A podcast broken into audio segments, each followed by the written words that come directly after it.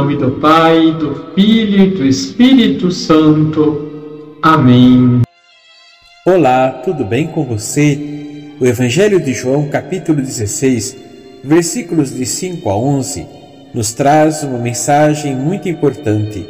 Nessa passagem, Jesus está se despedindo dos seus discípulos antes de sua morte e ressurreição. Ele os alerta que em breve irá partir, mas que não ficarão sozinhos, pois o Espírito Santo virá para confortá-los e guiá-los em sua jornada. Ele será em nós o consolador e atuará como defensor diante das perseguições do mundo. Jesus afirma que o Espírito Santo irá convencer o mundo do pecado, da justiça e do julgamento.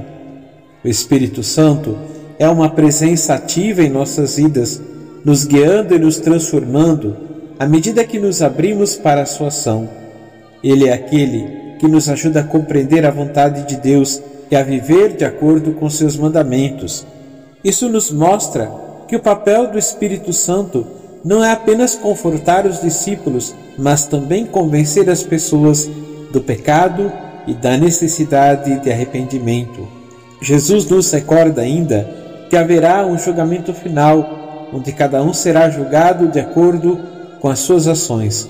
Que possamos sempre lembrar da presença do Espírito Santo em nossas vidas e permitir que ele nos guie e nos transforme, para que possamos ser verdadeiras testemunhas do amor de Deus no mundo. Amém. Abençoe-vos o Deus Todo-Poderoso, Pai, Filho e Espírito Santo. Amém.